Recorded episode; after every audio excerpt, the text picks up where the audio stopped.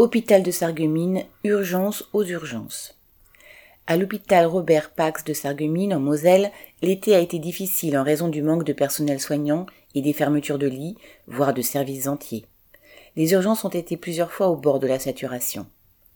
Au circuit long des urgences, c'est-à-dire en vue d'une hospitalisation, il n'y a actuellement qu'une infirmière en continu, par poste, tandis qu'une seconde infirmière et une aide-soignante sont susceptibles de partir à tout instant avec le SMUR. Devant quinze patients à prendre en charge, voire davantage, les soignants réclament depuis longtemps un second infirmier permanent aux urgences.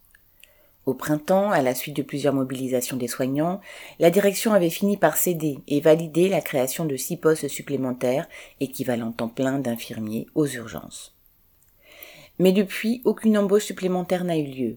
Au contraire, quatre soignants des urgences sont partis en raison de l'aggravation constante des conditions de travail et des payes insuffisantes.